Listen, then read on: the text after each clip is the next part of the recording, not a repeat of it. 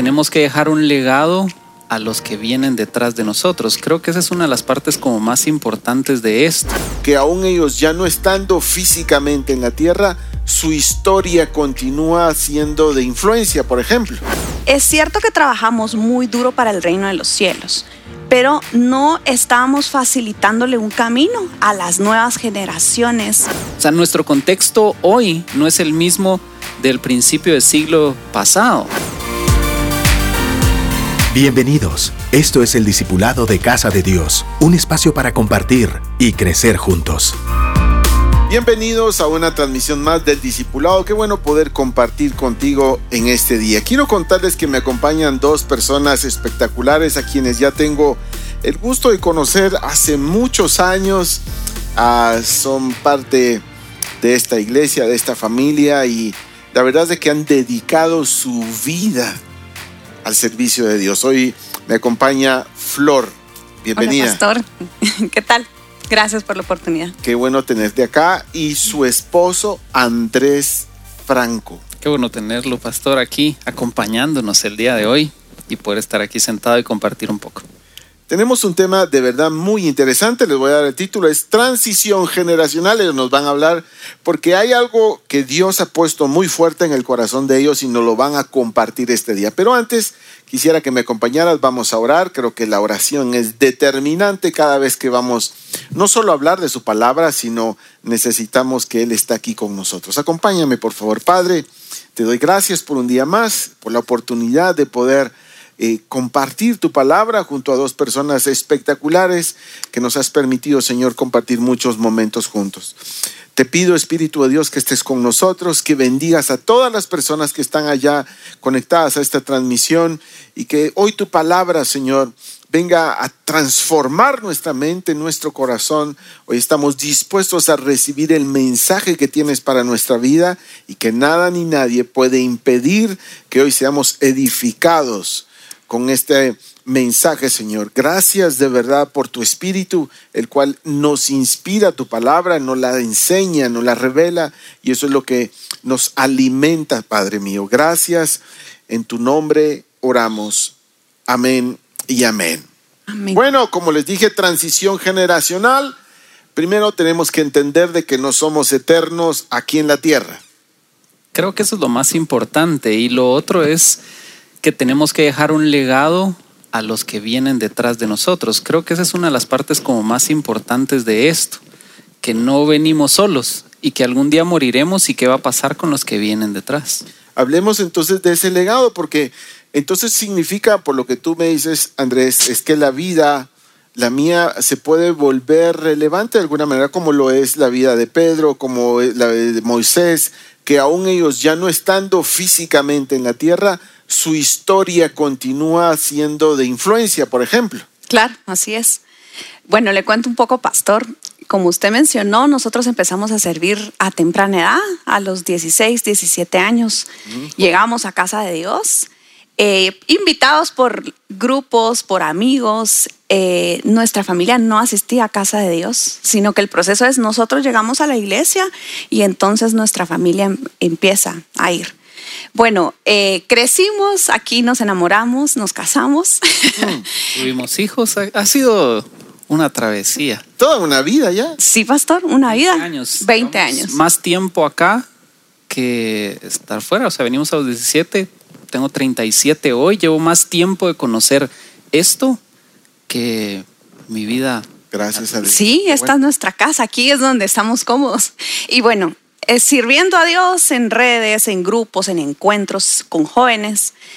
Eh, tuvimos una situación en nuestra vida, en nuestra familia, ya casados, en donde nos dimos cuenta, en la juventud realmente no nos damos cuenta que el humano es frágil, la fuerza de la juventud pareciera que nos ciega, pastor.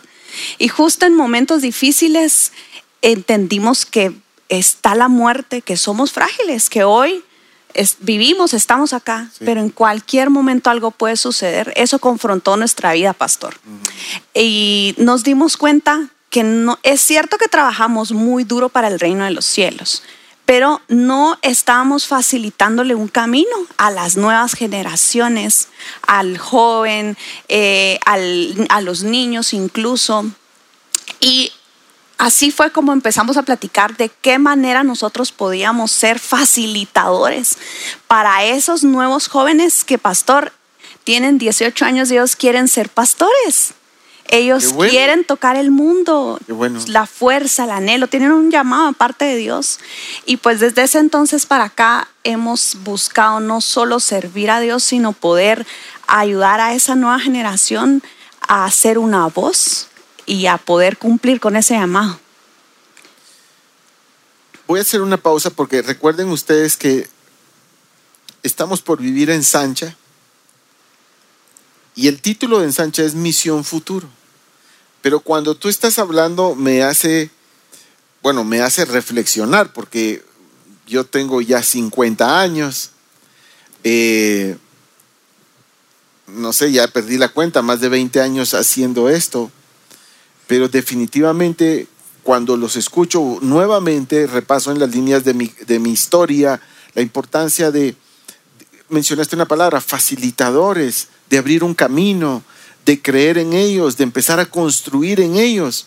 Y quiero contarles que antes de, de iniciar esto, Andrés me contaba que tú tienes 20 años de servir a Dios. ¿Es así? Sí, así es. Pero cuando Andrés empieza a servir a Dios, Dios desde ese entonces ya había visto la vida de Andrés influenciando a los que estaban naciendo eh, hace 20 años, que so- son los, que, los jóvenes que hoy tienen 20 años a los cuales tú estás influenciando. Entonces, desde hace 20 años Dios viene construyendo sus vidas para la vida de estos jovencitos Mm. que nacieron exactamente en esa época. Sí, uno no se imagina que en ese momento está uno orando por arena, por personas, Sí. y uno dice, Sí. Señor, mándamelos, pero uno no sabe quiénes van a ser, cómo van a ser, uno piensa que es inmediato o en ese momento de juventud y de, de pasión, emoción que uno tiene, uno dice, "Es- es ahora, mi grupo se va a llenar, eh, mi red va a crecer y en un año yo voy a hacer muchísimas cosas, pero uno no ve hacia adelante lo que está sucediendo y 20 años después volteo a ver atrás y digo, wow, yo no sabía que Dios estaba preparándome todo este tiempo para la gente que necesitaba que yo lo impulsara, que yo lo empujara y le enseñara el camino. Que realmente ese es el objetivo en todo esto. ¿En qué están invirtiendo sus fuerzas ahora? Ya que eh, tuviste ese sentir los dos y empiezan a, a ver hacia ellos, a vertirse hacia ellos, a ser los facilitadores, abrirles oportunidad, campo, espacio. Nos dimos cuenta, pastor, que ya no sabemos qué está pasando con esas generaciones. Eh, es cierto que hemos estado empapados de ese ambiente, pero al prestar atención, al detenerse, nos damos cuenta que ellos hablan de una forma, frecuentan eh, tecnología, lugares que nosotros no entendemos. Necesitamos no solo guiarlos desde nuestra perspectiva, necesitamos agacharnos o bajarnos, por decirlo así, a su nivel, escucharlos y saber qué están haciendo, cuáles son sus retos. Y creo que estamos en esa etapa. Hemos empezado a accionar y a involucrarnos, pero también necesitamos esa apertura. Necesitamos dejar la estructura de un adulto Volvernos más jóvenes, volvernos niños para entender cómo hablarles y cómo realmente influenciarlos. Que creo que una de las cosas es tener la humildad de escucharlos a ellos. Sí, Porque humildad. creo que cuando uno va creciendo, uno puede tener la resistencia de yo sé, tengo el conocimiento, o sea, tengo 20 años de experiencia haciendo grupos, haciendo esto, la iglesia, congresos. Nos hemos reventado y hemos trabajado duro. Pero el escucharlos y ser humildes, sé que es importante trabajar y servir duro, pero muchas veces nos perdemos como en ese día a día. En, oye, hay grupo de discipulado, hay grupo de discipulado, grupo de discipulado, otra reunión, reunión, reunión, reunión, pero no estamos proyectando y viendo hacia adelante nuevamente. Y empezamos a trabajar en ese círculo. Pero si nos bajamos, como decía Flor, y escuchamos lo que ellos nos dicen, su perspectiva, entonces entendemos que sí debemos ser flexibles y movernos a lo que ellos necesitan. Y el hecho de que en Sancha esté sobre esa línea me parece espectacular. O sea, yo vi el nombre y dije, esto es. O sea, estamos en un punto en donde los siguientes necesitan que los impulsemos y nosotros no estamos tan viejos como para decir, el, el gap es muy grande entre edades, todavía entendemos la tecnología, todavía sabemos cómo ayudarlos, apoyarlos y nuestra experiencia, no solo en, en, las redes o la iglesia, sino en nuestros trabajos, en tecnología, en desarrollo, en mi caso en marketing, apoyarlos a ellos a desarrollar todo lo que tienen, sus ideas las pueden hacer de una forma, pero si yo me sumo a ellos, las puedo exponenciar de una manera distinta. El problema, pastor, es que el mundo sí lo está haciendo. El mundo eh, trabaja constantemente en generar ambiente y contenido para esas nuevas generaciones, porque si no, su marca, por decirlo de esa forma, no va a tener un futuro. El consumidor le va a crecer y se va a acabar. Eh, entonces, nosotros como hijos de Dios necesitamos también abrir un camino para el contenido correcto, para dar el mensaje correcto. Y necesitamos trabajar, pero tiene que ser por medio de ellos. Eh, y ahí es donde tal vez uno titubea, el proceso no puede ser igual, necesitamos menguar para levantar a estas nuevas generaciones. ¿Qué pasa con el futuro?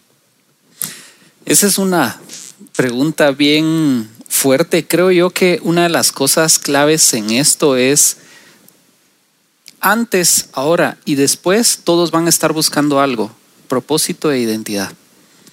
Ah. Si entendemos de que ellos están buscando propósito e identidad, entonces el sentido es el mismo. O sea, podemos apoyarlos a ellos a pensar en qué viene adelante, afirmando su identidad y buscando el propósito. Nosotros muchos ya lo encontramos, o sea, vamos como encajando las piezas del rompecabezas mm. y uno dice, no, ya esta es la línea, Dios ya me dijiste el camino, al principio uno va como muy a ciegas y a los 17 años yo decía, ¿qué voy a hacer? Eh, no soy muy bueno en los estudios, tuve que replantearme, eh, venía de una crisis de adolescencia y empieza uno con esa reacomodación de vida y el futuro en ese momento para nosotros pues era incierto. Hoy ya hay más claridad, hoy tengo una familia, pero en el caso de ellos, la verdad es que dijimos, ¿qué vamos a hacer? En cualquier momento nosotros podemos morir y ¿qué dejé yo para los que vienen detrás? Y ese fue el punto que Flor mencionaba al inicio, en donde dice uno, wow, mañana me muero y ¿qué pasó? Solo trabajé, trabajé, trabajé, trabajé, pero ¿qué estoy haciendo? O sea, necesito lograr pasar a la siguiente generación o los siguientes que vienen detrás, enseñarles, capacitarlos y, y llevarlos. Y quisiera leerle un versículo que la verdad es que es muy bueno asociado a esto. Y dice en Salmo 71, 18, Dios mío, aunque estoy lleno de canas, no me abandones. Paréntesis, no tengo canas todavía, pero algún día lo podré decir con canas. Sí, veo que ya tenés. Ya, ok, entonces al fin lo puedo decir con solvencia. Y dice, todavía quiero decirles a los que aún no han nacido que tú eres un Dios poderoso, eres incomparable, pues has hecho grandes cosas. Tu justicia llega hasta el cielo. Y la verdad es que tal vez no estamos tan grandes, pero tenemos tantas historias que contar a los que vienen que ellos no han vivido. O sea, los milagros que hemos visto nosotros ejecutar y que sabemos que Dios los va a seguir haciendo hacia adelante. Pero ellos tienen que verlo y entender que así como lo vivimos nosotros, lo vivirán ellos. Pero no esperar tanto tiempo a llegar a anciano en donde ya la admiración ya no sea tan como, ya está uno más avanzado y la distancia es muy grande para una persona de 17, 18 años, y ellos van a decir, sí, sí, está bien, gracias por el consejo, pero yo sé cómo es la vida, yo sé cómo funciona esto. Por ahí creo yo que... Ahora, ya te diste cuenta que dice, todavía quiero decirles a los que aún no han nacido. O sea, las fuerzas todavía las tiene, quiere obviamente que Dios nunca lo abandone y quiere seguir contando todas las cosas maravillosas que Dios ha hecho, pero todavía, todavía quiero decirles, ese todavía es clave, porque podría pasar, avanzar las épocas, los años, lo que has vivido, el desgaste, el cansancio, pero, pero Él todavía quiere seguir hablando de Dios. Y hemos repasado mucho este, verso, que, el cual es clave, y por favor pónganle mucha atención a esto, pero ¿sabían ustedes que hay una generación que no conoció a Dios, que son, son los que eh, cuando muere Josué, entran a la tierra prometida, muere Josué, y esa generación después de Josué no conoció a Dios.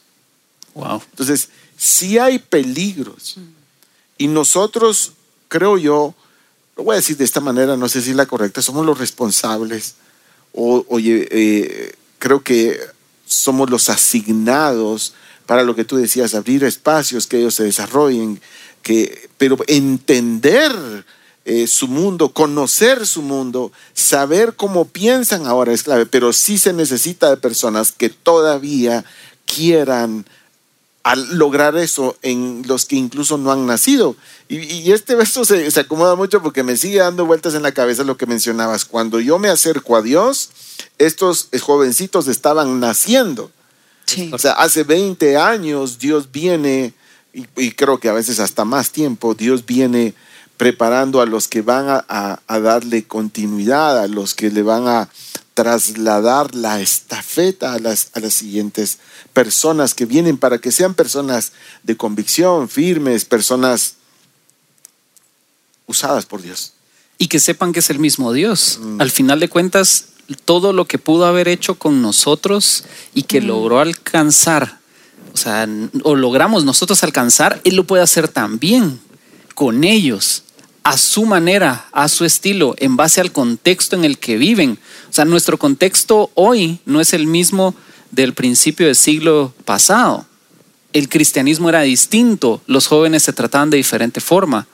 Hoy es otro trato. O sea, si les preguntáramos a los que hace 50 años, 60 años estaban predicando el Evangelio, qué pensaban de los jóvenes a un futuro, sería otra cosa. Y muchos de ellos estuvieron orando por nosotros, que nacimos también. Entonces creo que no debemos soltar la línea Alguien oró por nosotros. y no podemos soltar. Nosotros encontramos esta cita y la llamamos la mezcla perfecta, que es Proverbios 20:29. El orgullo del joven es su fuerza, el del anciano su experiencia.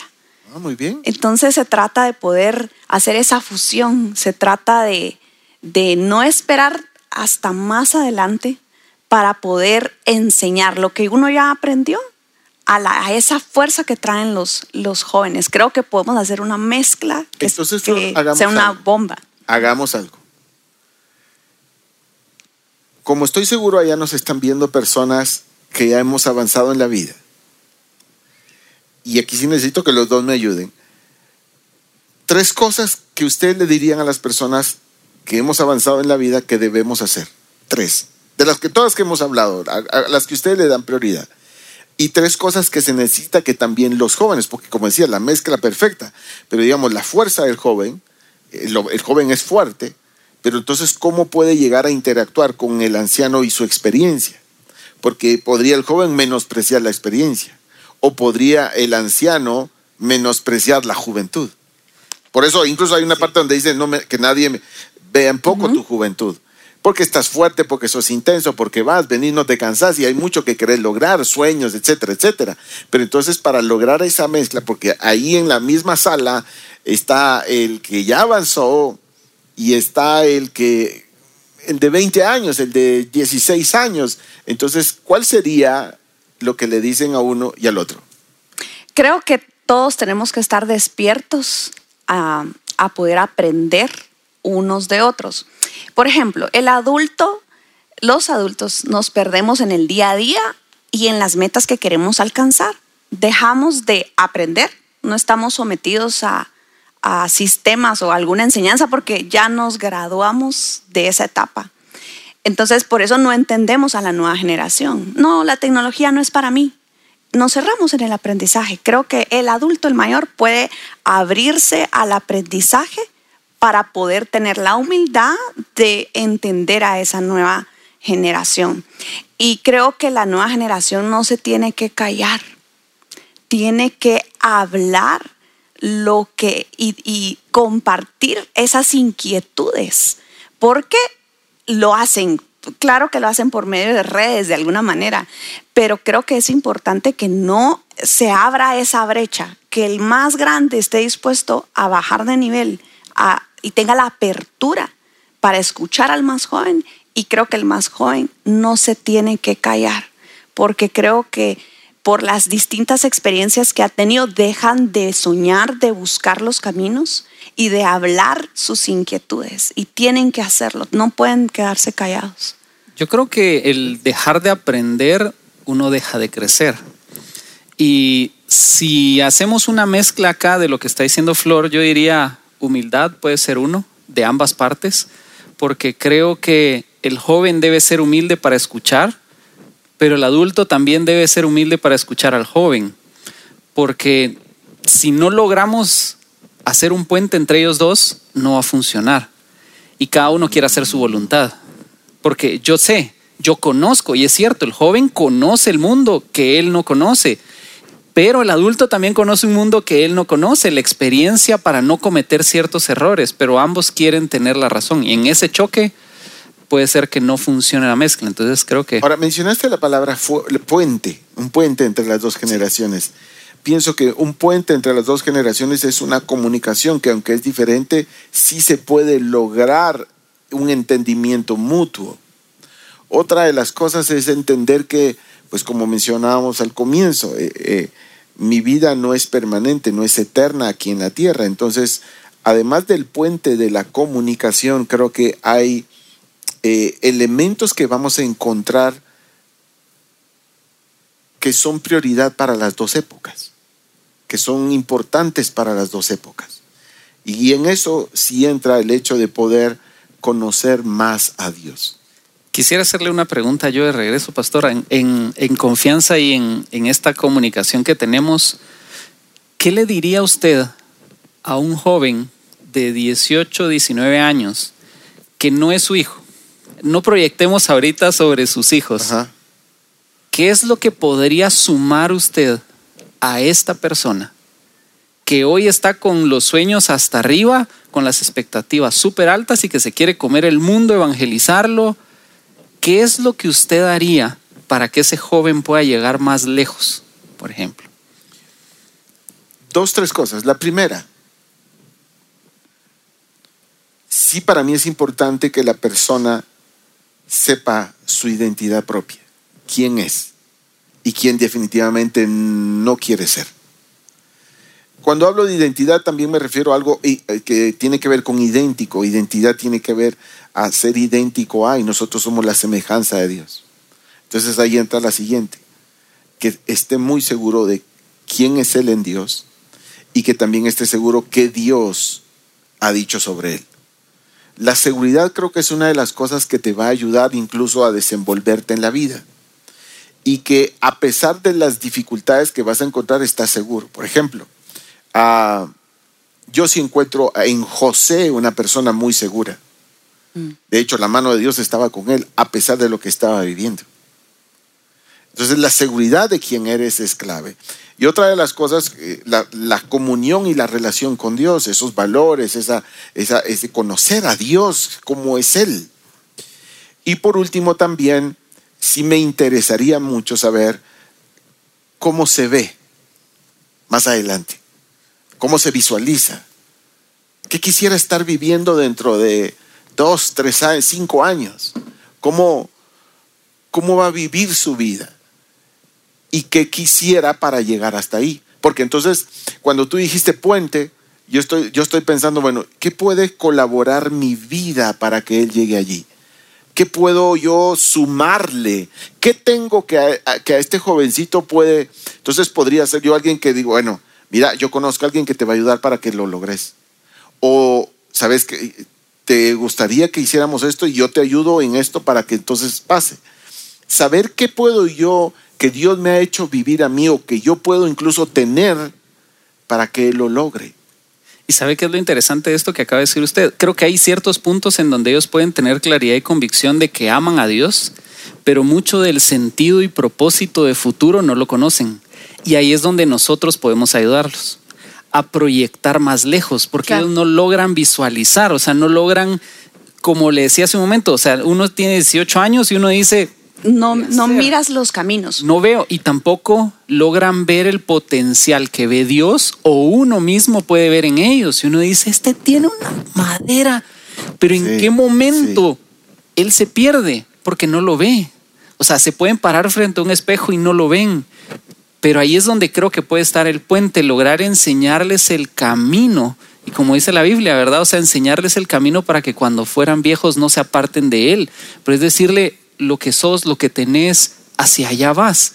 Y ese creo que puede ayudar muchísimo a que ellos entiendan, ok, con él voy. O sea, voy, voy con esta Sí. persona que me acompaña, porque él me está diciendo dónde, lo que yo puedo hacer, lo que tal vez yo no había visto. Y entonces empiezan a dar pasos y avanzan.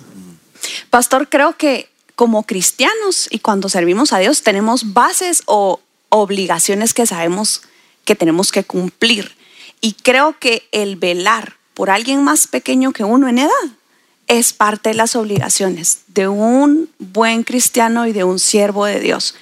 Y tal vez no son multitudes, pastor, pero de repente podemos cambiar la vida de uno o dos jóvenes, dándole eh, ese puente y ese camino que ellos no ven. La tarea va a ser hacernos más pequeños, tener eh, la capacidad de entenderlos para poder brindarles opciones y caminos que hagan que ellos se desarrollen. Pero realmente la obligación es del mayor. El mayor debe de cumplir con esa misión de tener la paciencia y la humildad, de comprender al que está un poco más atrás, para darle ese puente, esos caminos, para darle la oportunidad. Porque muchas veces no lo hacemos. En- justo en un retiro que acabamos de tener, eh, ese fue el desafío para nosotros, darle la oportunidad de las prédicas más importantes que Ah, les sí, llamamos, sí. ¿verdad? A, a los menores de 20. Y fue impresionante. El, el retiro tuvo realmente otro resultado. Entonces creo que es, es importante que todos, todos los días, estemos sensibles a hacer algo por los más pequeños para que ellos alcancen esas metas en Dios. Nuestro pastor nos ha enseñado que nadie es digno de confianza hasta que se confía en él. Totalmente. Y a veces ese paso nos cuesta darlo. Ahorita que tú mencionabas de darle la oportunidad de esas prédicas y definitivamente desde temprana edad Dios los quiere usar. Desde temprana edad Dios quiere manifestarse en ellos y a través de ellos.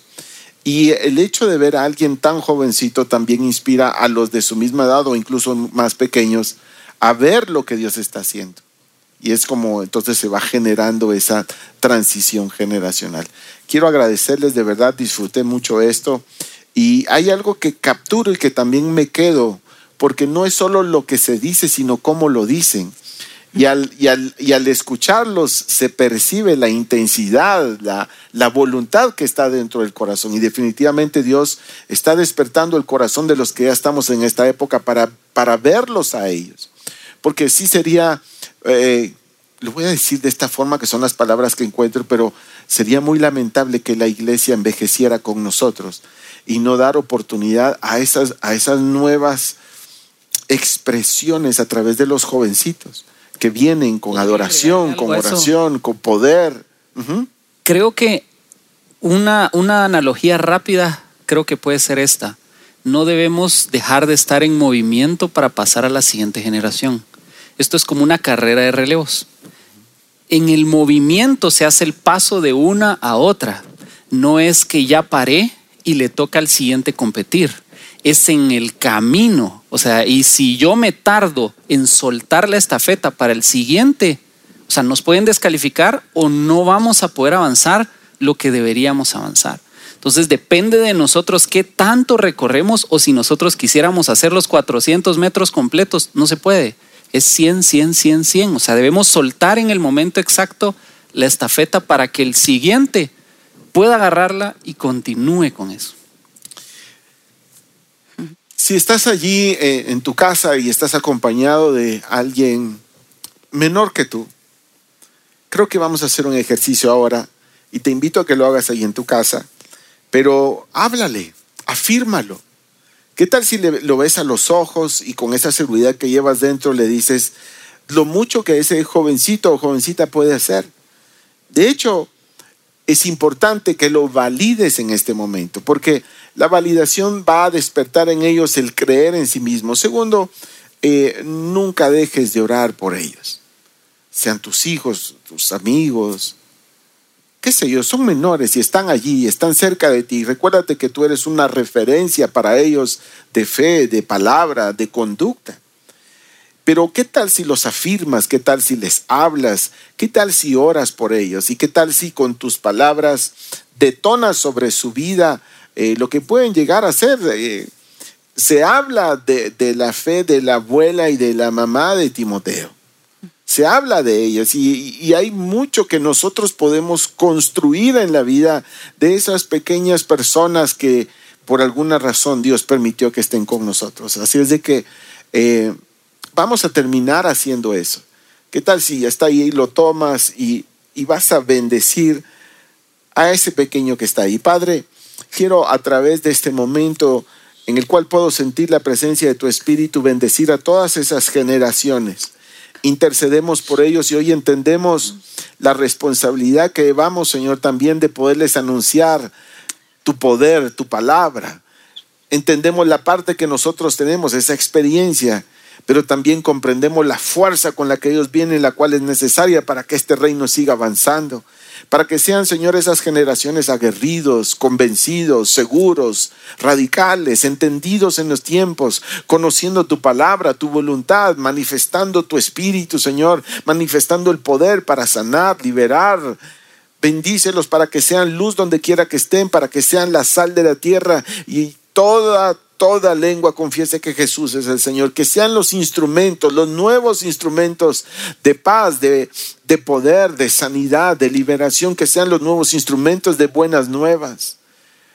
Declaramos sobre sus vidas que son personas valiosas, que son personas maravillosas, que son personas llenas de Dios que son, son fructíferos, son hábiles, son entendidos, son capaces y están hechos a la imagen y semejanza de un Dios todopoderoso y que podrán alcanzar incluso cosas mayores que las que nosotros alcanzamos, podrán lograr mucho más. Así es de que a cada joven lo bendigo desde acá y quiero declarar y profetizar sobre tu vida que serás grande sobre esta tierra, que serás de influencia, que serás una persona llena de Dios y que tendrás con poder y autoridad vas a poder lograr muchísimas cosas de las cuales llevas dentro del corazón. Y eso tiene que ver cosas que tienen que ver para Dios y cosas que tienen que ver con tu vida. Tu propósito es grande y maravilloso y van a haber personas, van a haber adultos a tu alrededor que van a potencializar todo lo que llevas dentro. Eso declaro sobre ti en Cristo Jesús. Amén y amén. Amén. Gracias por conectarse. Gracias, Flor. Un gusto tenerlos Gracias, acá. pastor. Andrés, gracias de verdad por todo esto y esperamos que ustedes lo hayan disfrutado también y que Dios los bendiga.